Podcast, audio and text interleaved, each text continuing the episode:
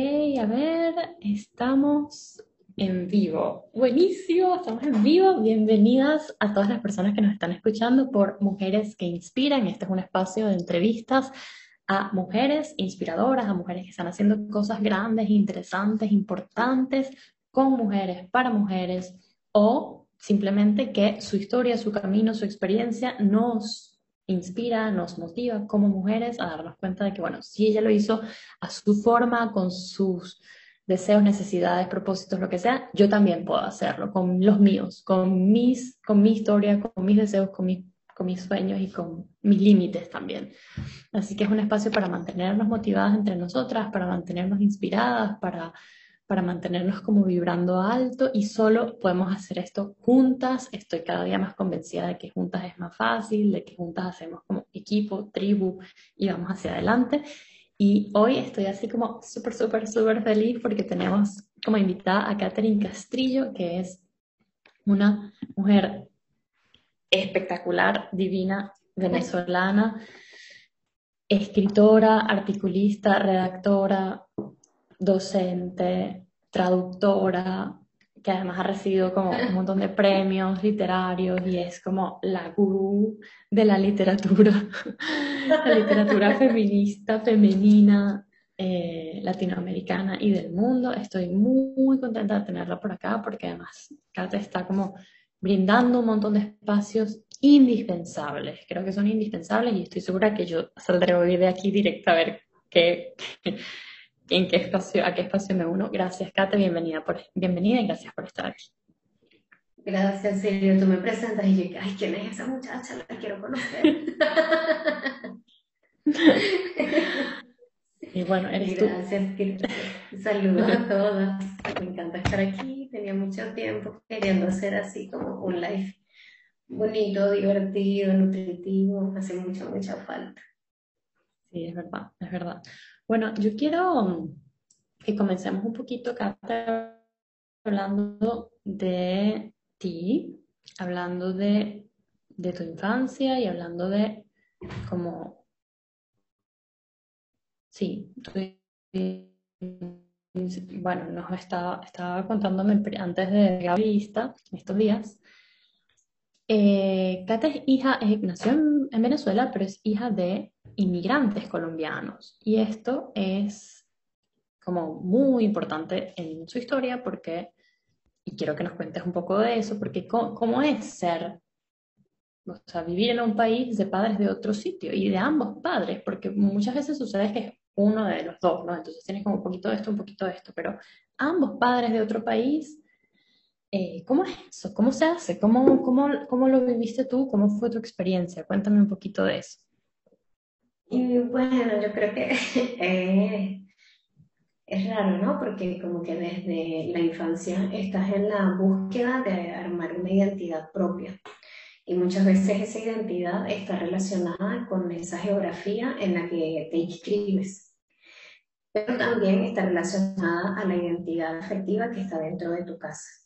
Y aunque nosotras tengamos, eh, digamos, Colombia y Venezuela estén uno juntito al otro, es innegable que hay muchas particularidades y que cada zona tiene sus propias realidades, sus propios mitos, su propia, su propia cosmovisión, así seamos parte del mismo continente, así sean espacios geográficos vecinos. La verdad es que te, te aprendes el, el mismo objeto, tiene dos nombres, Eh, la cierta comida existe en un lugar y en el otro es raro. O sea, yo siempre pongo el ejemplo de que mi, mi familia materna es de Córdoba, de, de, Córdoba, en Colombia. Y entonces es normal que estemos comiendo sopa, tomando sopa y pongamos un cambur dentro de la sopa. Y para mí eso era muy normal cuando era pequeña y cuando compartía así en, en algún espacio eh, con otros compañeros, compañeras, y yo hacía eso, era como... un cambur, para quienes, para quienes no son venezolanos, un cambur es una banana dentro de la sopa. wow. Entonces, son muy, o sea, como que pareciera eh, que no hay muchas diferencias, pero en realidad sí, sí las hay. Y además, el contexto de la migración de, de, mi mamá y de mi papá coincidió con una época en la que, y, no, no, no se va a negar, había xenofobia en Venezuela hacia las personas colombianas porque en esa la migración era mayoritariamente de los sectores empobrecidos, las personas que habían sido movilizadas de las zonas del campo hasta Venezuela, ¿no? o sea, desde Colombia que terminaban llegando a Venezuela, en la ciudad, y eso creaba mucho hacinamiento, o sea, como que ya ahorita para, para las personas en Venezuela eso ya es una realidad conocida, porque es algo que se está viviendo en el resto de los países con la inmigración de Venezuela, venezolano venezolano. Pero eso, ¿no? Como que crecer en, en un contexto donde dices, estoy esta cantidad de meses en la ciudad y me voy esta cantidad de meses de vacaciones al campo y las dinámicas de ciudad-campo son distintas, las dinámicas de estas dos culturas son distintas. Y, y, digamos que eso para mí ha sido como un tema recurrente en mi trabajo creativo, tanto en la escritura, y siempre está este tema de, de, identidad muy, muy, muy, muy presente, este sentimiento de estar como en dos como eh, estoy aquí, pero no estoy aquí, estoy allá, pero no estoy allá. Y, y, bueno, digamos que eso como que ha definido muchas de mis búsquedas y me ha hecho resonar eh, con esas situaciones, ¿no? Por ejemplo, que, que van más allá solamente de una eh, identidad cultural, tiene que ver con la identidad de género, pues, que tiene que ver con las mismas relaciones sexoafectivas, que tiene que ver con eh, los roles de género. Entonces, como que siento que todo eso termina, todo eso termina como esa interseccionalidad ha terminado siendo parte de, de, mi trabajo de investigación, de escritura, eh, de todo. Como que ese es el tema recurrente, ¿no? Todo, todo lo que tiene que ver con lo identitario. ¿Y cómo comenzó tu relación con la, con la literatura, digamos? ¿Tienes recuerdos de niña como vinculada con, con la literatura o es algo que nació después? Cuéntanos. Mira, eh, como pues, esos cuentos así como yo desde que era pequeña siempre sentí, y como esa historia es súper inspiradora, que, que tú dices, ay, bueno, sí, todas son así, pero sí, muchas veces todas son así porque de alguna manera es una vocación, ¿no? Como que es, es, algo que mm, está muy presente, que es natural, que es espontáneo, que tú no, no, no lo estás forzando. Y en mi familia no es normal eh, la lectura. En mi casa no había biblioteca, no teníamos como que, o sea, mi papá leía el periódico, pero no había una cultura de lectura dentro de casa. se me dio naturalmente, me gustó leer desde que estaba en el colegio, me gustaban las historias, creo que más que la lectura es eso, ¿no? Como las historias, la creación de mundos, de posibilidades, de personajes. Eh, y de hecho hacía como personificaciones con la que era mi mejor amiga cuando estaba en el colegio y entonces hacíamos, o sea, éramos como unas las payasas del salón. Pero todo eso como que terminaba uniéndose siempre a, a, los libros de texto de la primaria que tenían todas estas historias y era, ay, qué divertido, qué emocionante, qué fascinante, Polifemo, ay, y todas las historias estas míticas que, bueno, son los contenidos que normalmente se leían. Y nada, después yo fui por mi cuenta, me iban dando, me acuerdo que mi mamá y mi papá me daban como para los pasajes y yo iba reuniendo de poquito en poquito, poquito a poquito para comprarme, no sé, como en dos meses me compraba un librito. Y entonces, eso yo me compraba mis propios libros para, o sea, de literatura.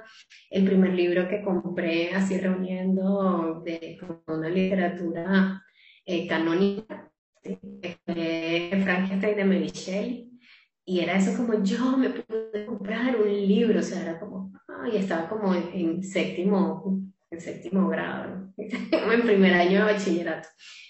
Eh, y sí, después me, me, me gustó mucho, me gustó y leía, leía, más que escribir, leía mucho y decía, algún día yo voy a escribir un libro y lo voy a tener en una biblioteca.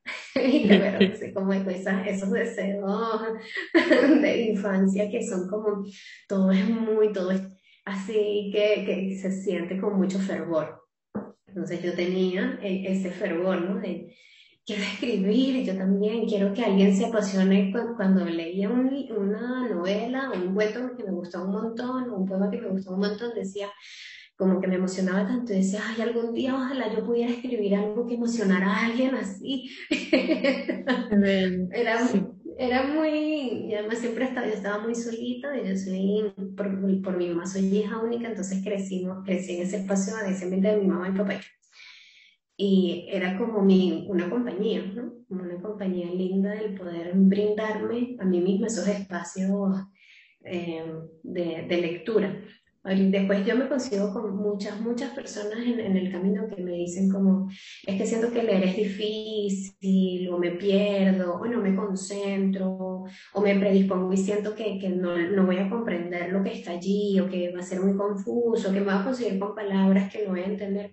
Pero en realidad también eso ha formado parte de nuestra, la mala forma en que no, nos educaron. En, a la mayoría, sobre todo cuando estábamos en, en, el sistema público educativo, porque no era un gozo, no era un gozo estudiar, era así como que era un castigo.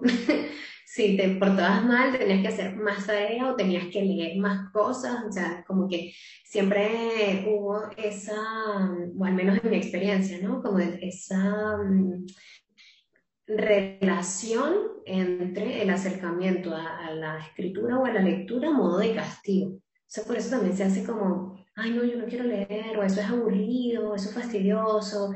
Y después te pones a ver que las historias que más le gustan a la gente, o muchas de las historias, para no, no generalizar, muchas de las historias que le gustan a la gente vienen del libro. O sea, El Señor de los Anillos, que, viste, son como unas Biblias eh, al final, bueno, vienen de, esto, ¿no? Como en la mente de, una persona que le encantó escribir este mundo, crear idiomas, además inventar idiomas para los personajes, inventar eras, sucesos, y eso es muy emocionante, al final es muy, muy emocionante, pero bueno, tampoco significa que todo el mundo le tiene por qué gustar o que hay algo malo en quien no le gusta o no lo disfruta. O sea, yo no disfruto de las matemáticas y, conozco a varios amigos que son muy buenos matemáticos y que se entusiasman y se apasionan como cuando yo leo una novela, por ejemplo. O sea, es como que hay, hay de todo.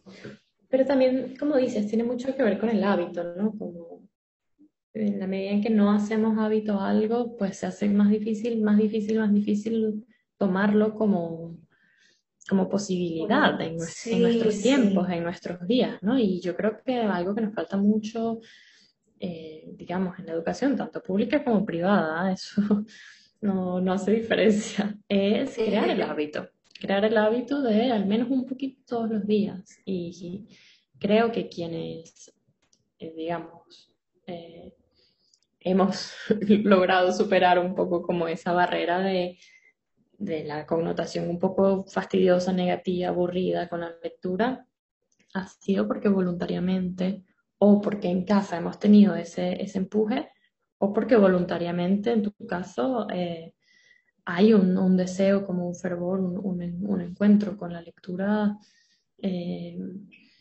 digamos, que, que, emociona, que entusiasma y que te da como la voluntad de seguir y de ahorrar y de comprarte tu librito después de dos meses de ahorrar. En fin, hay, un tema de voluntad muy grande, pero, sí, pero, pero por supuesto es un que creo sí, es un ejercicio, claro, porque como todo, ¿no? Es como un músculo que se entrena y que luego ya necesita ir a buscar eso para, para mantenerse como bien. y, y sí, yo recuerdo, por ejemplo, familiares que estudiaban en otros países que tenían todos los días la tarea de marcar eh, cuántos minutos habían leído.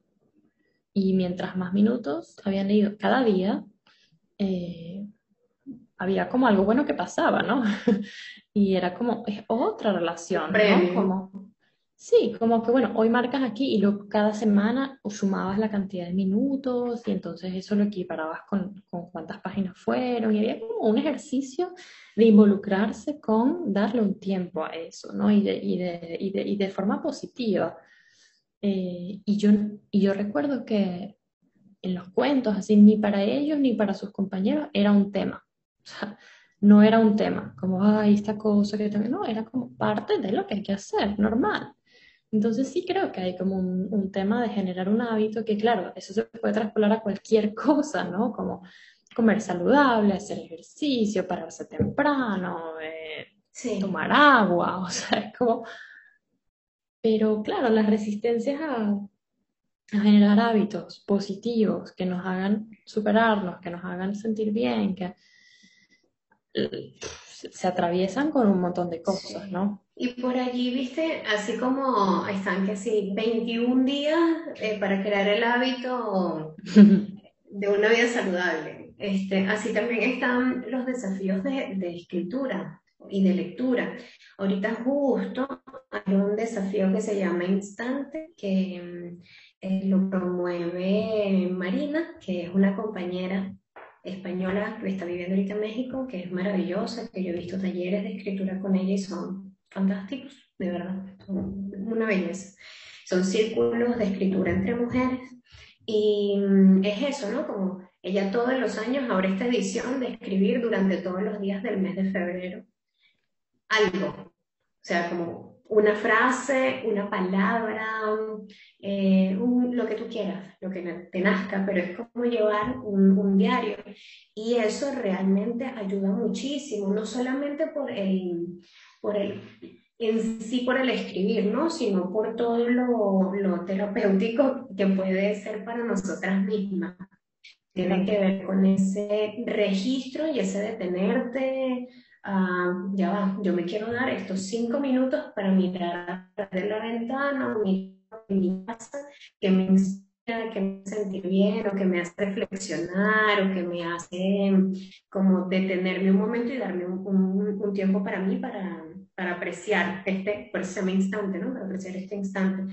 Eh, y allí está, eh, por ejemplo, también la herramienta de llevar diarios. Mi hermana a mí me regaló un diario cuando te cumplí 15 años, así de hojitas que olían a tutti frutti, que yo lo amaba. y venía con un candadito que se abría con, ¿sabes? Con cualquier cosa.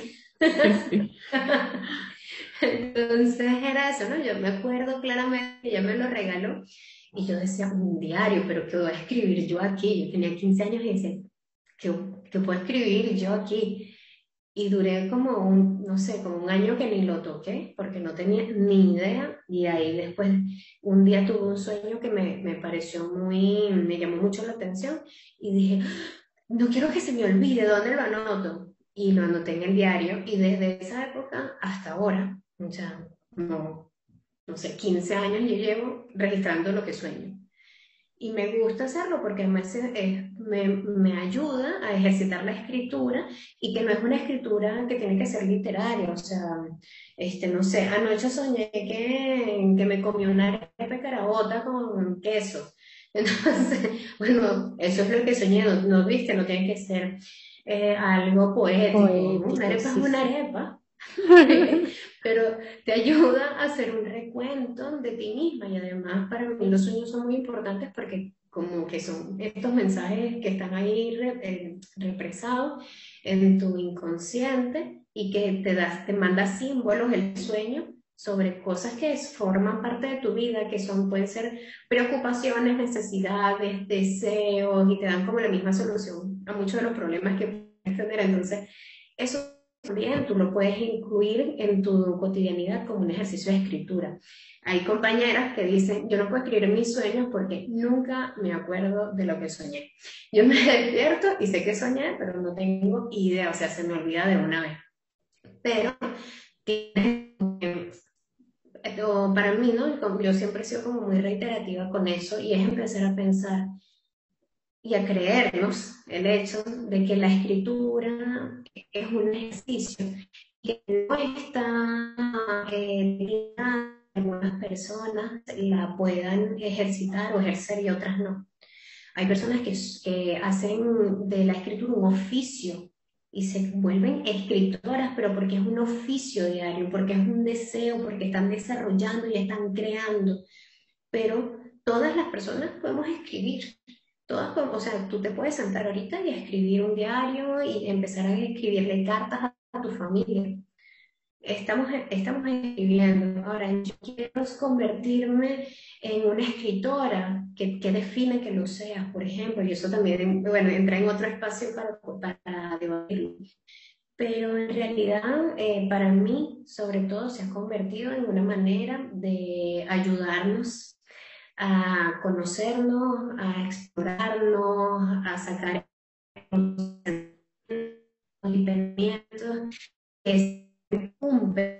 en la cotidianidad. O sea, como hay una frase de la escritora francesa María y ella decía, dice esa frase como estar en un hueco profundo, en, viste, como en lo más hondo de, casi que de, de la miseria y saber que solo la escritura podrá salvarte. ¿Por qué es eso? es em, como la gente que dice, mira, me siento horrible, me siento mal y voy a salir y corro un maratón. O me siento mal, me voy a meter en un gimnasio y voy a levantar pesas todo el día y eso me va a hacer drenar. O voy a salir a bailar, o voy a pintar, o voy a hacer, a meditar, voy a hacer una práctica de yoga. O sea, todo, todo, todo esto se inscribe como parte de lo mismo que es darnos bienestar bienestar eh, físico y bienestar mental, bienestar emocional. Entonces, como que para mí eh, superar esa primera barrera fue la más difícil, que era la de pensar que todos los escritores son unos borrachos, que todo, viste, como que quien escribe eh, es borracho, es una persona así que está, es autodestructiva y nos creemos eso. O sea, para mí fue así. Yo llegué a la universidad recién, creo que estaba cumpliendo los 10, tenía como 17 años cuando entré a la universidad y mi idea de, de la escritura, del mundo de la escritura, era, no sé, era Bukowski. Una persona con un trago al lado, fumándose ocho cajas de cigarros diarios. con traumas y con hiper... Sí, sí, sí. Pero me, me parece interesante esta frase que has dicho de todos podemos escribir, porque tal cual, lo que tú dices, como tenemos esta idea de que escribir es ser escritor. Y pasa con todo, ¿ah? nos, nos, damos cuenta de que pasa con todo. Bueno, si bailo es porque no, no puedo bailar porque solo bailan los bailarines, no puedo cantar porque solo cantan los, las cantantes, no puedo hacer yoga porque nunca lo he hecho y porque no lo sé hacer, o sea, un montón de limitaciones, ¿sabes? Como no puedo porque, no puedo porque, no puedo pintar porque no soy pintora, porque no estudio. No puedo meditar porque pienso mucho, no puedo hacer porque, yoga porque no soy flexible. O porque no soy la gurú, no sé quién. Entonces, claro, nos llenamos, o no puedo hacer cerámica porque no, no estudié artes plásticas, y es como, Dios mío, pero cuántos límites, o sea, tantos, tantos, tantos, y al final todas son herramientas para conocernos, para crecer, para expandirnos, sin pretensión, como ¿por qué no podemos escribir sin pretensión? O cantar sin pretensión, bailar sin pretensión, ¿por qué tenemos como que profesionalizarnos en todo? No, o sea, por supuesto, en las cosas que sí queremos, que nos interesan profundamente, que vale, vamos a fondo, pero ¿por qué no puedo al mismo tiempo luego el sábado ir a pintar al parque? O cantar mientras cocino. O sea, ¿por qué nos tenemos como que llenar de estas cosas? Y yo creo, como profundamente, para mí la escritura también ha sido una herramienta fundamental, de nuevo, sin ninguna pretensión, como yo creo que muy pocas personas han visto lo que yo he escrito porque no he sentido, por lo menos aún, la necesidad como de mostrarlo, por lo menos lo que es más así como súper, no sé, íntimo, pero, pero escribo mucho igual, como en redes, estas cosas, como las cosas que me vienen, ¿no? Pero, pero el, diario para mí ha sido fundamental, el, el registro de mis sueños, yo he sido como menos constante que tú, pero todos los que recuerdo vividamente los anoto. A veces me pasa que igual como dice, sé que soñé algo, pero no sé qué era, o a veces no me parece tan importante, entonces no lo anoto. Pero el registro de cómo me siento, eso sí ha sido como fundamental. Así sean frases cortas, a veces no me instalo a escribir larguísimo, pero por lo menos frases cortas. Hoy me sentí bien, tuve algunos pensamientos. o bueno, hoy me abría la cabeza, no sé qué, y luego al final dice esto y me fue peor, en fin, como que voy como siempre el escáner, ¿no? Y anotando, observando, y al final es un ejercicio de, escritura igual, aunque no sea, eh, aunque no tenga como una pretensión de ser leído o de ser poético, etcétera.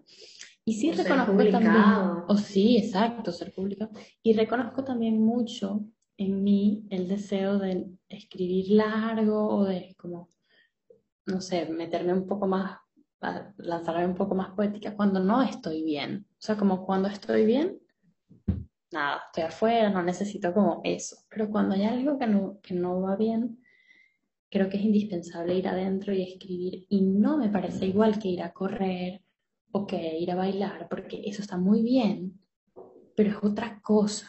Porque de alguna forma te distrae de lo que está dentro, que hay que ir dentro a ir a ver qué es. Entonces, eh, está muy bien ir a correr, está muy bien ir a bailar, está muy bien hacer yoga, pero el ejercicio de ir adentro y preguntarse qué está pasando, de sacarlo de una, de verbalizar, de, verbalizar, de ponerle voz, de ponerle palabra a lo que una siente, porque además las mujeres necesitamos utilizar el lenguaje para, o sea, como que el, lenguaje y la emocionalidad en las mujeres está mucho más como solapado que en los hombres, por un tema cerebral, ¿ah? como biológico, nada, no hay como ninguna intención de positivo o negativo. Eh, y necesitamos muchas veces expresarnos con el lenguaje para entender qué nos pasa, para entender por qué nos sentimos como nos sentimos, como que a todas, estoy segura que a todas les resonará esto de que estoy diciéndolo, no sé qué siento, pero hablando con mi amiga, con mi mamá, con mi pareja, hablándolo voy como conectando cables y al final, después de media hora de estar hablando, ya entendí qué era, ¿no? O escribiéndolo.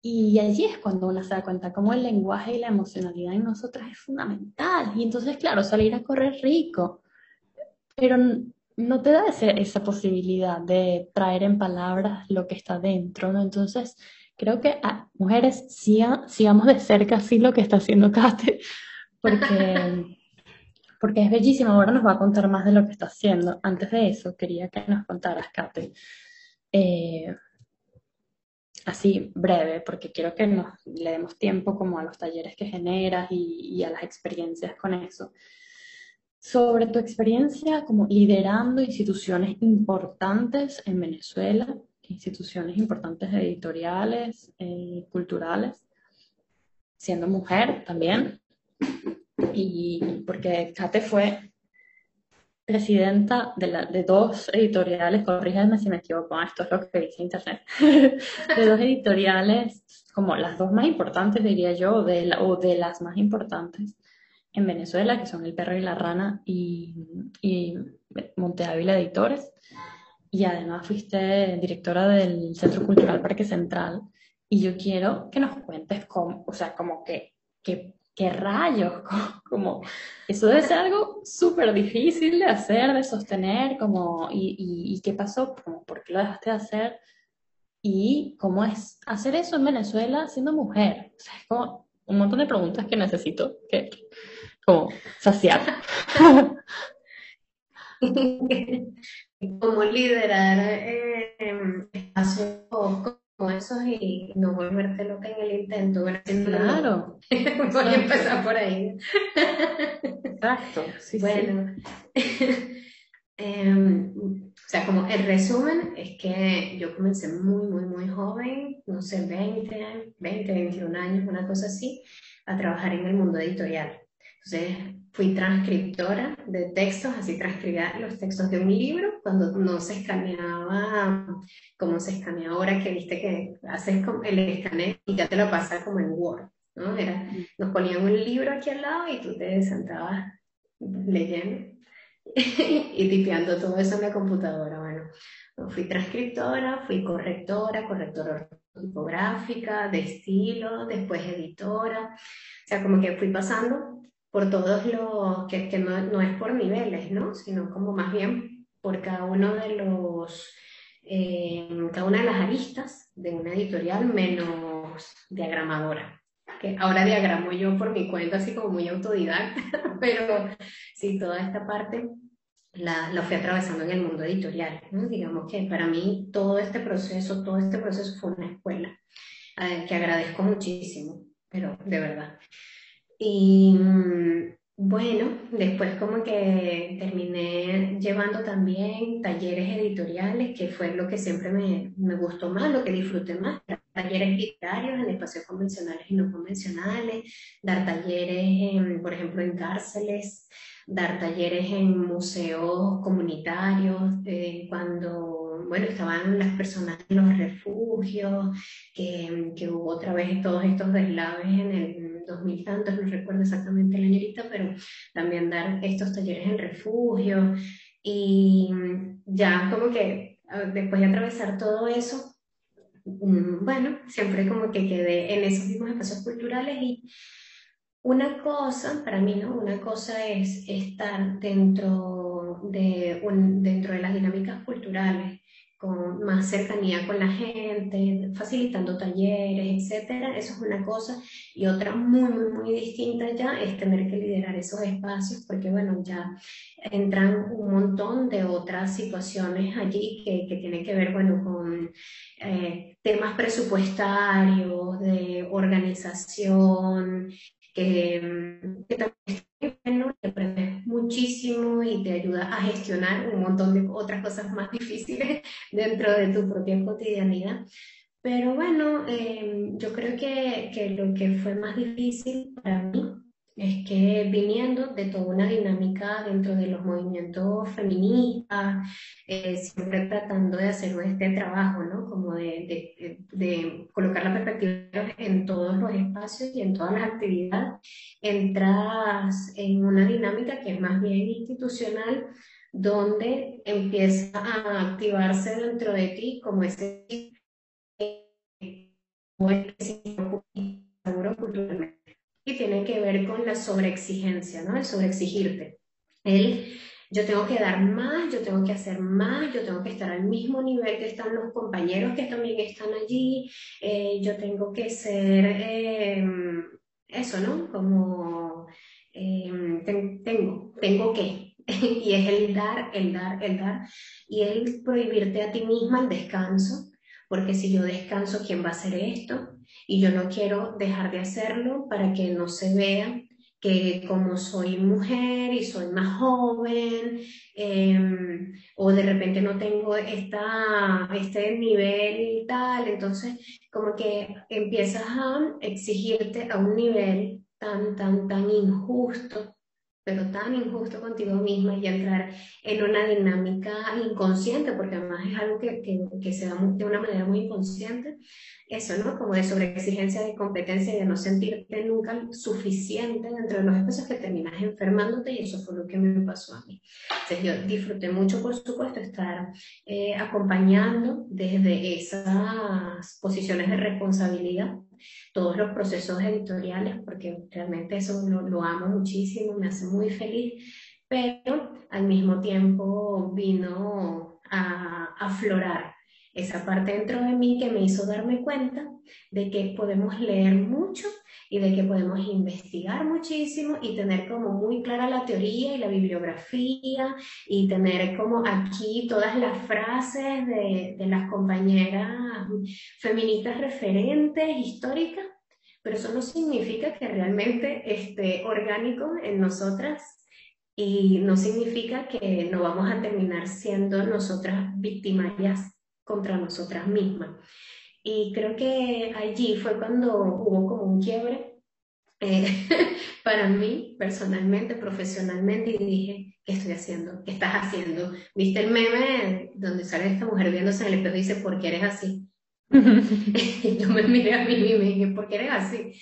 A ti, eh, o sea, el hecho de que tú ames mucho algo no significa que tengas que quitarte o de, viste la piel o rasgarte las vestiduras para demostrar que de verdad te importa.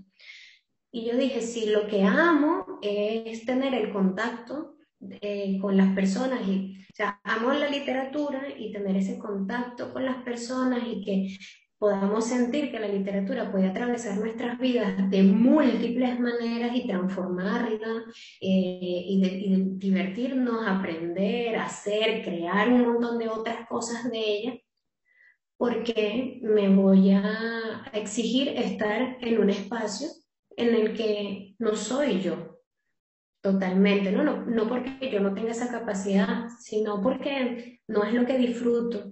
Y yo creo que una tiene que ser em, como ser humano, obviamente, ¿no? Como mujer, pero como ser humano tiene que ser consciente y, y honesta con qué es lo que de verdad te gusta y el por qué estás asumiendo ciertas responsabilidades. ¿Por qué? O sea, necesitas tener valoración externa, necesitas sentir que eres igual, que, qué sé yo, tener la misma posición que tiene un, compañero dentro de un sistema de masculinidad hegemónica socialmente. O lo quieres hacer para disfrutarlo, para, viste, como que dar la posibilidad de dártela a ti misma y dársela a otras personas, de disfrutar de experiencias, de experiencias que tengan que ver con la cultura, con la literatura, que te den una mejor mm, eh, calidad de vida. Entonces, para mí eso, ¿no? Como que, por un lado, esa experiencia quizá no fue como yo me lo imaginaba, viste, estas, también estas ideas que nos meten en la cabeza, tipo, sí, Sex and the City, y entonces está Jessica Parker con unos tacones, caminando todo el día por Nueva York, y trabaja hasta tarde, y va a cócteles, y, y es súper exitosa, y tal, como que esas ideas, y tú dices, no, o sea, yo quiero tener una vida plena, pero no se tiene que parecer a eso. No esa plenitud no tiene que parecerse a la plenitud que me han vendido. Mi propia plenitud capaz es estar en mi casa, armando mis eh, trabajos de investigación, pues, armando eh, herramientas pedagógicas, eh, armando programas formativos y talleres para que podamos sentir que la literatura y que la lectura y que la escritura es algo que nos va a hacer bien y que nos hace bien. Y ya. Entonces, como que eh, para mí, básicamente, esta experiencia me hizo darme cuenta de que muchas veces nos exponemos a nosotras mismas en aquello que amamos, que puede ser una relación de pareja, que puede ser una relación con, un, con nuestras vocaciones, que puede ser una relación familiar, una relación de cualquier tipo, a veces nos exponemos tratando de demostrar lo buena que somos en, en esa área, cuando no tenemos que demostrarle absolutamente nada a nadie. Y te digo, Silvia, uno de, de los cuestionamientos que yo me hacía, porque yo me enfermé, o sea, físicamente me enfermé cuando asumí estos cargos y una de las razones por las cuales yo no quería separarme era porque sentía que me, viste, me iba a ver como no fui lo suficientemente fuerte para, para asumir esto, este compromiso, ¿no? No fui lo suficientemente buena. Y, terminas como... Mm,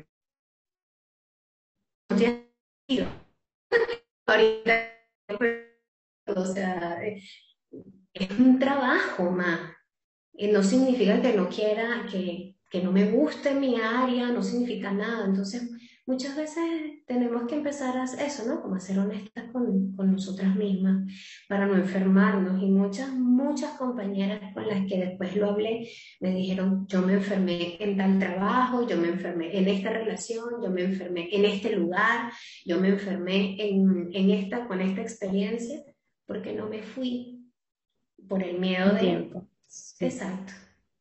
o porque no la construí con los límites, porque no se, trata de, no se trata de irse de las cosas siempre, se trata de llegar a ellas también con los límites que nos permitan no solo sobrevivir, sino vivirlas como plenamente, como dices, ¿no? Y, y creo que creo que es una un tema muy interesante, así como que da para mil otras entrevistas. Creo que, que además la segunda entrevista seguida de la, la, entrevista anterior, Carla nos hablaba de lo mismo y creo que se potencia aún más cuando ya no solamente eres como mujer que te quieres como demostrar en un mundo laboral, sino que si además le agregamos parejas, hijos, hijos, hijas, o sea, como que la cosa se, se, se complica, ¿no? Y se, y se hace como muy puntiaguda, muy radical y, puede ser muy dañina. Y no por casualidad, eh, pues tenemos tantas, tantas, tantas dolencias que son particularmente femeninas, que por supuesto no es que el estrés y la, y la sobreexigencia no afecte también al mundo masculino, pero hay unas cargas diferentes, ¿no? Que caen sobre... Sí, sí. Mira, está por ejemplo este ejemplo rápido, ¿no? Que es el de Silvia Plath, que eh, es... Que, que tenemos a gestionar Te pierdo a veces. Ah, sí, me había perdido. sí, ahí me oyes, ¿verdad? Sí, déjame ver si cambiando.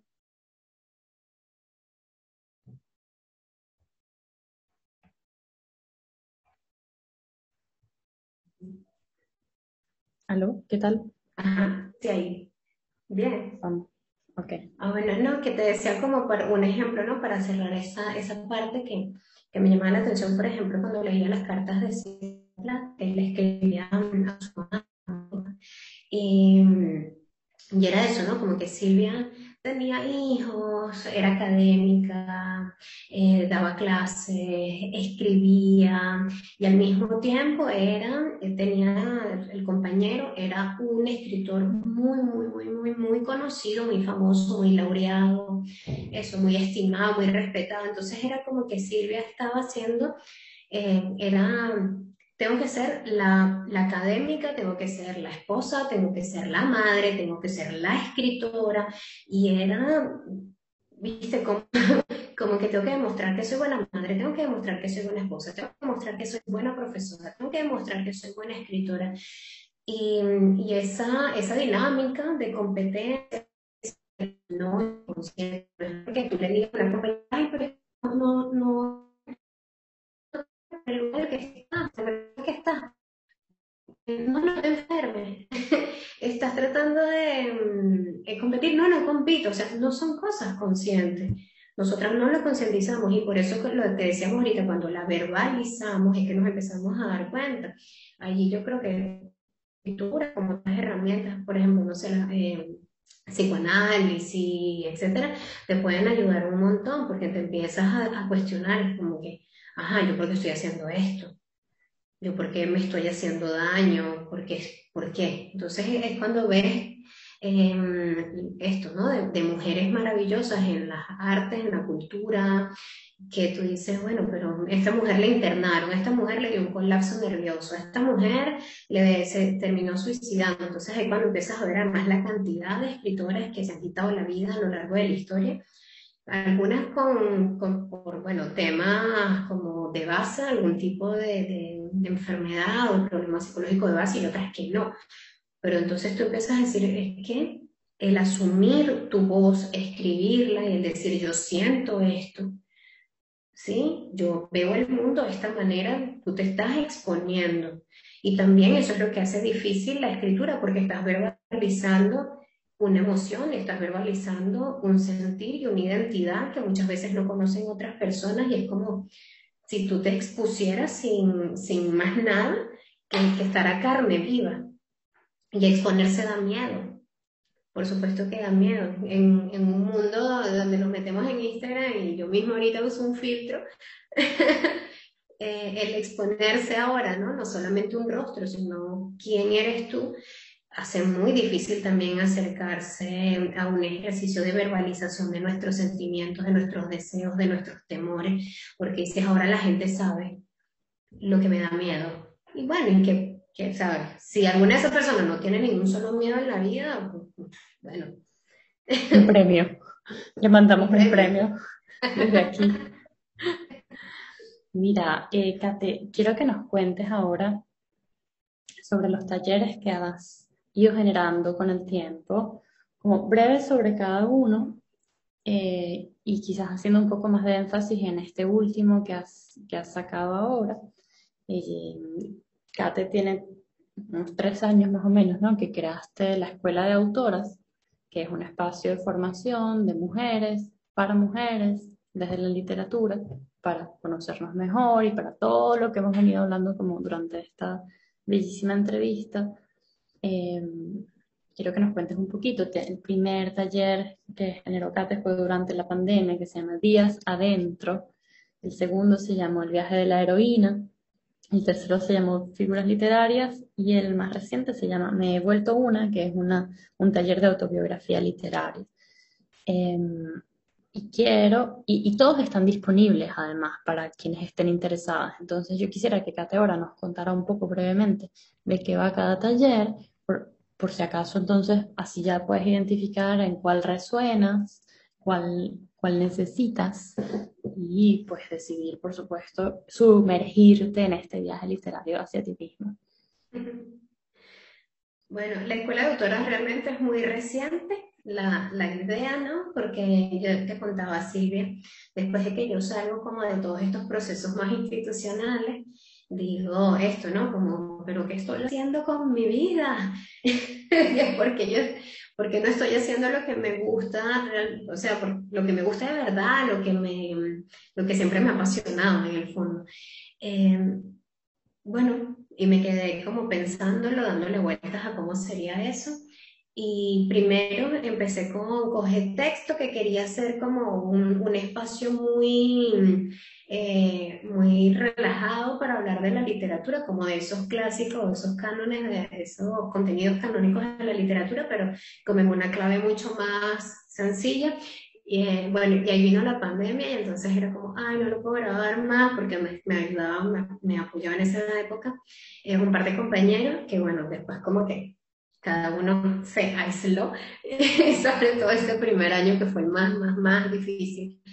Em, y, bueno, ya yo me quedé en la casa, ya yo venía, como te decía, como que venía de mi propio aislamiento, porque estuve una época en que yo necesito estar sola, necesito como empezar a revisar realmente qué es, eh, viste, como que todo esto que me llevó a una, a una situación extrema de salud, ahora yo necesito como retomar mi salud, mi bienestar y mi propio camino y darme un tiempo para reflexionar al respecto, que eso está bien, o sea, aprender a descansar. Yo te digo, cada día que pasaba yo me sentía muy culpable porque no estoy produciendo, no estoy siendo productiva, o sea, que otro, otro chip, ¿no?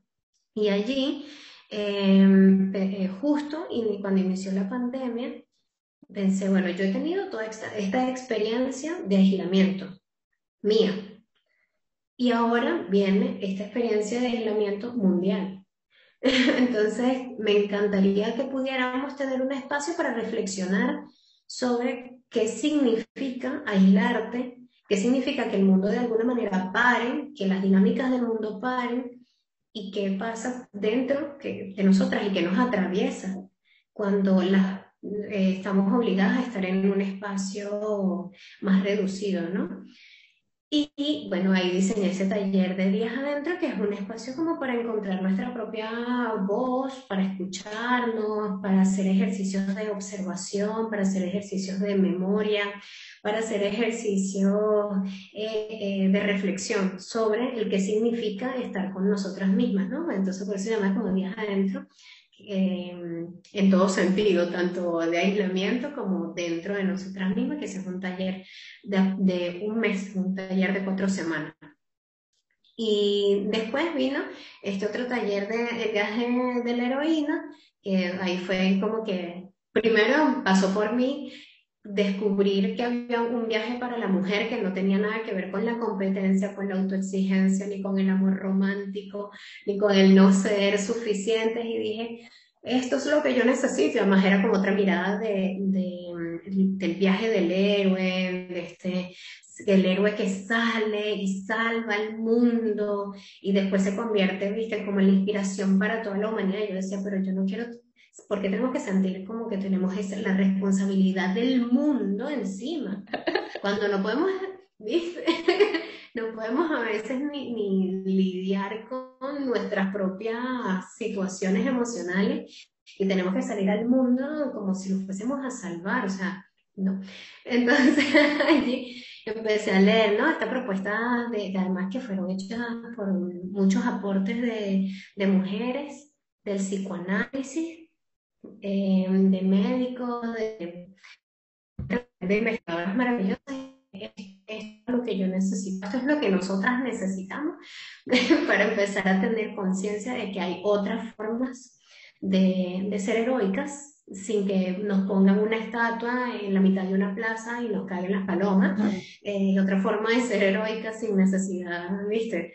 De que peguen nuestras caras por todas las calles. Entonces, bueno, ahí se, hicimos este taller del viaje de la heroína, que como te decía ahorita, es más bien un programa formativo, dura tres meses, es intensivo, es una escritura más intensiva y, y realmente ha sido muy bello. Hicimos un libro, imagínate, o sea, mira lo intensivo que salió un libro que son los textos que escribieron las participantes de uno de los talleres.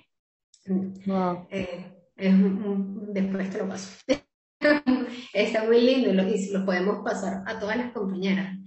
Em, y bueno, después, como las compañeras también decían, bueno, pero queremos tener como algunas herramientas literarias porque no es solamente escribir y drenar, sino que, bueno, y las que queremos ir un poquito más allá y sentimos que no tenemos esas herramientas técnicas, bueno,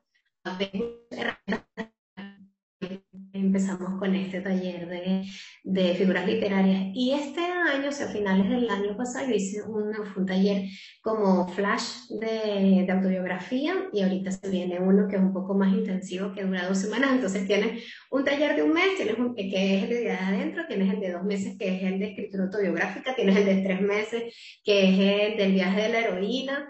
Eh, tienes, viste, como que Tú, puedes elegir, tengo este tiempo, tengo este tiempo, tengo este tiempo, o tengo estos intereses, y cada uno eh, apunta a, algo totalmente, o sea, algo más específico. Entonces eso, viaje adentro, vamos adentro, vamos a reconocernos, vamos a escucharnos, tienes el viaje de la heroína, vamos a ver cuál es una manera en la que yo puedo lograr lo que yo quiero en mis áreas, en mis disciplinas, sin necesidad de comprometer mi salud física y emocional.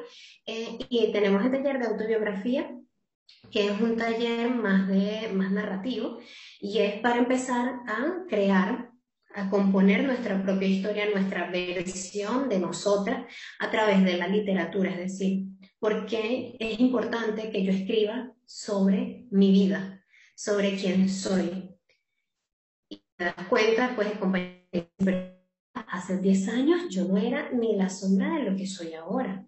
Y cómo llegué hasta aquí. Y entonces empezar a ser más conscientes de los cambios que hemos dado en nuestras vidas nos hace valorar un montón el lugar en el que estamos ahora.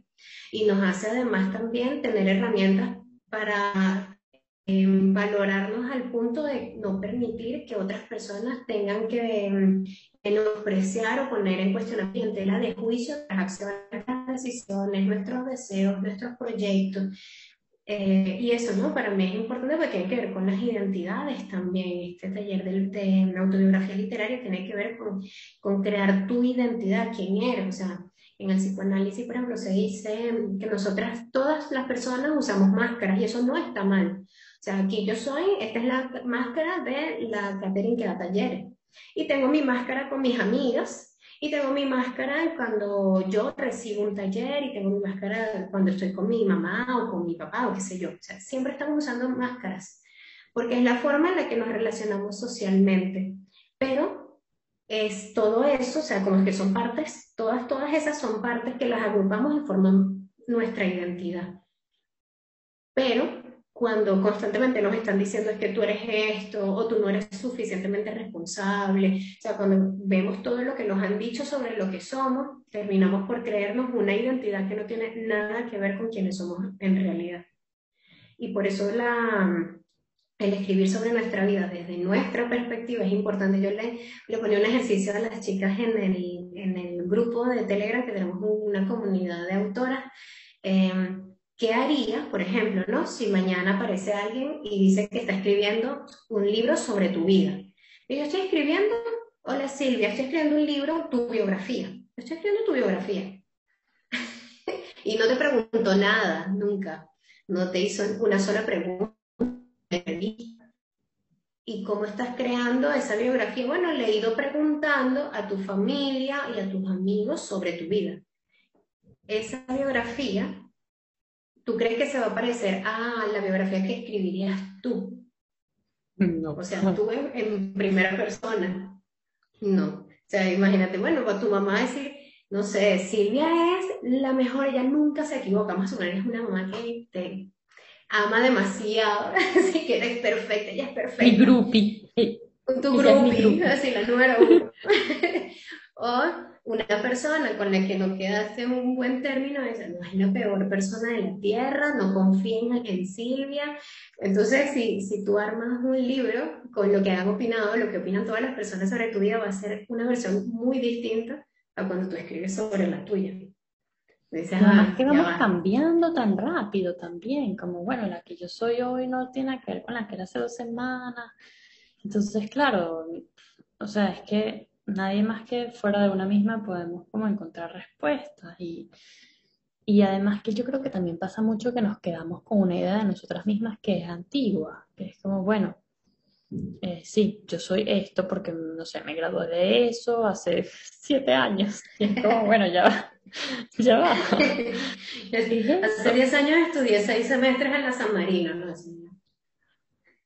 Exacto, no, no, no responde, o, incluso a lo mejor hiciste un súper trabajo de introspección, ta, bellísimo, que te reveló un montón de cosas, pero si no lo vuelves a hacer de aquí a cinco años, bueno, en cinco años serás otra persona que no va a tener que ver con eso que ya descubriste. Hay que estar como siempre encima y creo que en ese sentido la escritura, el diario, el registro y un ejercicio como el de la autobiografía, que creo que además habría que hacer varias veces en la vida, eh, responde un montón de preguntas, ¿no? Como, y esto que decías de la máscara, ¿no? Como siempre eso que nos ponemos es como para que el otro nos vea que también habla de quiénes somos, porque, porque ponemos esa máscara y no otra, ¿no? Pero que hay, que hay detrás de la máscara, ¿qué es eso que está allí como esa semillita que, que eres tú de verdad y que a lo mejor ni siquiera te has dado nunca el tiempo de ir adentro a ver qué es? Creo que, creo que la escritura es, una herramienta increíble y creo que llevada de tu mano debe ser un viaje espectacular, además. el taller de, de, de, autobiografías literarias suena así como para babearse de, de, de deseo de hacerlo. Creo que, chicas, si alguna de ustedes que nos está escuchando resuena con esto que estamos hablando aquí, siente un llamado, siente que a lo mejor nunca se ha atrevido, pero que siempre lo había como querido hacer, que tiene un miedo, pero que está dispuesta como a atravesarlo. Y además reconocer también y recordar que esto es un espacio sin juicios, sin señalamientos, como todo lo que salga de tu pluma va a ser válido siempre, porque es que ¿quién, quién puede tener la potestad para decir que lo que tú hagas es o no es válido. Nadie. Y lo mismo aplica igual como lo que decíamos antes, bailar, pintar, escribir, cantar. Todo lo que salga de ti va a ser válido porque es una expresión de ti. Como basta de juzgarnos y basta de querer que nos juzgan. Y, y chicas, vamos a lanzarnos a estos talleres hermosos que Kate está proponiendo. Vamos a tenerlas de cerca en el radar. Kate, cuéntanos un poco qué tenemos que hacer para, para, o sea, yo ahora quiero inscribirme en un taller, ¿qué tengo que hacer? Bueno, muy fácil, me así. Llame ya. Llame ya. no, bueno, mira, rápidamente, los talleres, por si acaso, funcionan como círculos de mujeres, somos puras compañeras que nos acompañamos, somos muy solidarias, practicamos la escucha activa, no juzgamos nada de lo que se, se mm, comparta allí porque Tú no puedes negar, no puedes minimizar y no, eh, o sea, no, hay modo de, em, restarle valor a la experiencia de otra persona. ¿Sí? Entonces, partiendo por allí, todas nuestras experiencias son válidas, todas nuestras experiencias son importantes y todas nuestras experiencias son respetadas. Y los círculos de mujeres funcionan como un espacio de seguridad, o sea, todo lo que se dice en ese, en ese espacio se mantiene, permanece allí, a menos que tú quieras compartirlo. Aquí quiero compartir este texto, quiero compartir este escrito, pero hasta ahora, en ya vamos a decir dos años dando taller, nunca ha pasado, jamás ha pasado que algo de lo que se haya dicho haya sido negado, vulnerado, eh, señalado para nada. Más bien hay un nivel de solidaridad, hay un nivel de empatía, de amor, de escucha, que es hermoso, ¿viste? Que te, genera más como una sensación de mucho, de mucho poder de, de, ti misma, ¿no? De tu palabra, de tu voz. Y las compañeras además hacen como esta red de que ya no son solo compañeras de, de, clase, sino después terminamos haciendo, ay, vamos a reunirnos, vamos a hacer tal cosa, vamos a tomarnos unos cócteles. Entonces, termina siendo muy, muy lindo, muy profundo. Eh, y si te interesa inscribirte en uno de los talleres, bueno, por mi propia cuenta de, o sea, hay varias maneras. Me puedes escribir por mi cuenta de Instagram, que es arroba Caterine Castrillo C también por la página de Disruptivas, ya ahí está el taller de, de escritura de, de, autobiografía literaria, está en la página de Disruptivas y por allí lo puedes comprar. O sea, ahí le das. Lo importante además de estos talleres es que hasta ahora todos han sido con mi acompañamiento, ya van a empezar los que he en las, ediciones anteriores, ya van a empezar, a quedar subiditos en, el canal de eh, la propuesta que queden allí en la página de Disruptivas y tú accedes al taller, compras el taller y puedes tener el acceso a todos los materiales para que lo puedas hacer por tu cuenta. Pero las primeras ediciones yo las he estado haciendo como círculo eh, donde nos vemos online. Entonces hay feedback, todas leemos los textos, eh, hablamos, echamos nuestros cuentos por allí. Entonces, eh, por mi cuenta de Instagram es una vía para la inscripción, por la página de Disruptivas también, eh, ahí te puedes, puedes comprar directamente el taller y tiene, tenemos cupones de descuento que puedes visitarlo en la página con autoras, autoras, así, autoras eso es un cupón y ahí te puedes meter a comprarlo y tienes el 10% de descuento sobre el costo del taller. Eh, me puedes escribir um, también por correo electrónico, que es el mismo, caterinecastrillos.com, y allí también puedes recibir más información. En la página de Disruptivas también tienes más información.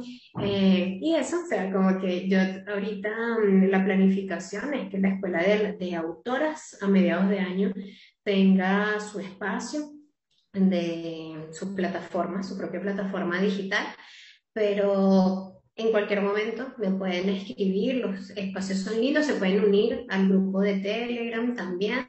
Yo voy a dejar el enlace en, en mi Instagram para que se unan ahí a ese grupo de Telegram, que tenemos actividades de escritura gratuitas, echamos cuentos, hacemos ejercicios breves de escritura, está muy, muy lindo y es lo mismo, ¿no? Como que todo lo que se escribe ahí permanece ahí, o sea, como que esa ese pacto entre nosotras de cuidarnos y de leernos sin juzgarnos, de apoyarnos.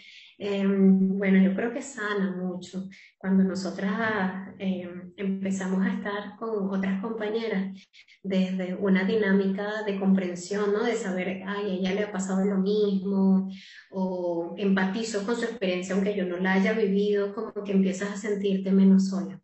Es decir, pero porque estuve tanto tiempo alejada de esto, ¿viste? Después te haces como adicta. te haces adicta a estar allí a escribir a todo, a compartirlo y está muy, muy lindo. Y la idea es esa, ¿no? Que, que, que generemos una comunidad donde todas podamos escribir, donde todas podamos compartir, donde todas tengamos la, nos sintamos en libertad de decir, mira, yo me he sentido mal por esto. Yo le decía a una compañera como, los, estos talleres y programas de literatura no son terapia, porque yo no soy una terapeuta, yo escribo y hago programas formativos literarios, pero después me decía una compañera, pero sí son terapia. Dentro no son terapia, pero sí son terapia.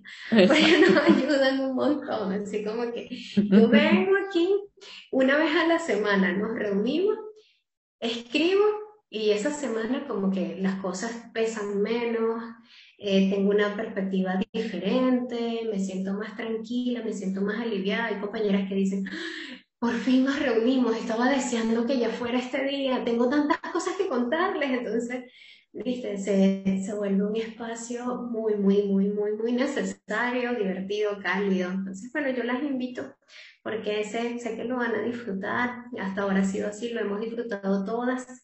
Eh, bueno, yo no tengo más palabras para agradecer toda la, mm, eh, viste, como esa confianza de compartir aspectos tan profundos de cada una de las compañeras, de tener esa, eso, ¿no? Confiar, confiar y decir, yo puedo decir esto en este espacio y todo va a estar bien. Y uff, qué necesidad tenemos de eso. Sí, qué bello, Kate. Gracias. Yo voy a dejar por aquí igual los links para todos los accesos, disruptivascomunidad.com, pero te voy a dejar como literalmente el link que lleva directo al, al taller que está ahorita disponible en la plataforma, que es el de autobiografías literarias. Igual le pueden escribir siempre a Kate. Y si han llegado a ella a través de esta entrevista o a través de, de bueno, de este contacto, también hay un, hay un cupón de descuento que es Humana Despierta con él pueden acceder también a los talleres de Kate, sea el de autobiografías literarias que están en disruptivascomunidad.com con ese descuento y ya ustedes lo hacen automático, no tienen que preguntarle nada a nadie, Humana Despierta como un cupón, o si le escriben directamente a Kate por su Instagram o por su correo, que igual voy a dejar los enlaces aquí, pueden decirle, hola, mira, llegué a través de Humana Despierta y quiero mi cupón de descuento del 10% para para estar aquí. Y así ustedes tienen un pequeñito cupón lindo de 10% y al mismo tiempo pues ingresan a esta comunidad bonita. Voy a dejar también el enlace de Telegram, del grupo de Telegram de Kate para que se sumen. Es un espacio gratuito, como está diciendo ella. Y, bueno, ahí estamos en contacto entonces. Gracias miles, Kate. Ha sido de verdad una entrevista muy bella, muy que nos hace reflexionar mucho acerca de nuestras propias nuestros propios potenciales y nuestra propia capacidad de, de expresar algo que no necesariamente pues vaya a ser leído por otros, publicado, etcétera, o a lo mejor sí, sí es lo que quiero, pero sobre todo para, para conocernos mejor y para, y para sanar escribiendo. Sí, sí, gracias Silvia. A mí me encantan los cupones, usen todos esos cupones. Sí, sí, sí, sí, crezcamos, crezcamos como comunidad, es lindo, es lindo. Vamos a hacernos compañía y en estos tiempos, en tiempos de pandemia, en tiempos, viste, como de donde tenemos tantos miedos, tantas angustias, tantas dudas, formar parte de un espacio de apoyo, de un espacio de, de compañía, de empatía, siempre, siempre va a sumar.